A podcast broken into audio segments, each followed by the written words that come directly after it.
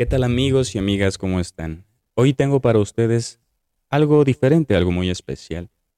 La poesía nos llena el alma de brillo, nos da ese calor interior que a veces necesitamos. Y tengo aquí preparados unos poemas que quiero compartir contigo que son demasiado entrañables y no te los puedes perder. Sé que llega el verano porque bajo la manta mis pies descalzos chocan con tus pies descalzos y todo es suave. El corazón que hubo en mi vientre fue corazón y no latía. Fue vida y no latía. Fue nuestro mejor deseo. Hoy me despierto descalza y casi es verano. Bajo la manta me rozo contra mí, me restriego contra mí. Ya llevo más de quince días sangrando. Sé que llega el verano y hasta que llega escribo desnuda, porque desnuda es como hacemos a los bebés. Y así siento cariño Estoy contenta. Todo es más suave. Nos sentamos, no nos miramos, no nos veíamos. El son de este poema no es el suyo. Llevamos músicas distintas. Por eso el baile es imposible y debo desistir. A punto de morir, Vuelvo para decirte no sé qué de las horas felices, contra la corriente. No sé si lucho para no alejarme de la conversación en tus orillas o para reestregarme en el placer de ir y venir del fin del mundo. ¿En qué momento pasa de la página al limbo, creyendo aún leer el que dormita? La coraza en la tierra salta para ser perseguida hasta el fondo del mar por el delfín, que nada y se nada, que se sumerge y vuelve para decir no sé qué.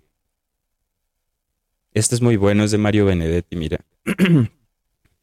Suscríbete si te gustan. ¿Cómo compaginar la aniquiladora idea de la muerte con ese incontenible afán de vida? ¿Cómo acoplar el horror ante la nada que vendrá con la invasora alegría del amor provisional y verdadero? ¿Cómo desactivar la lápida con el sembradío?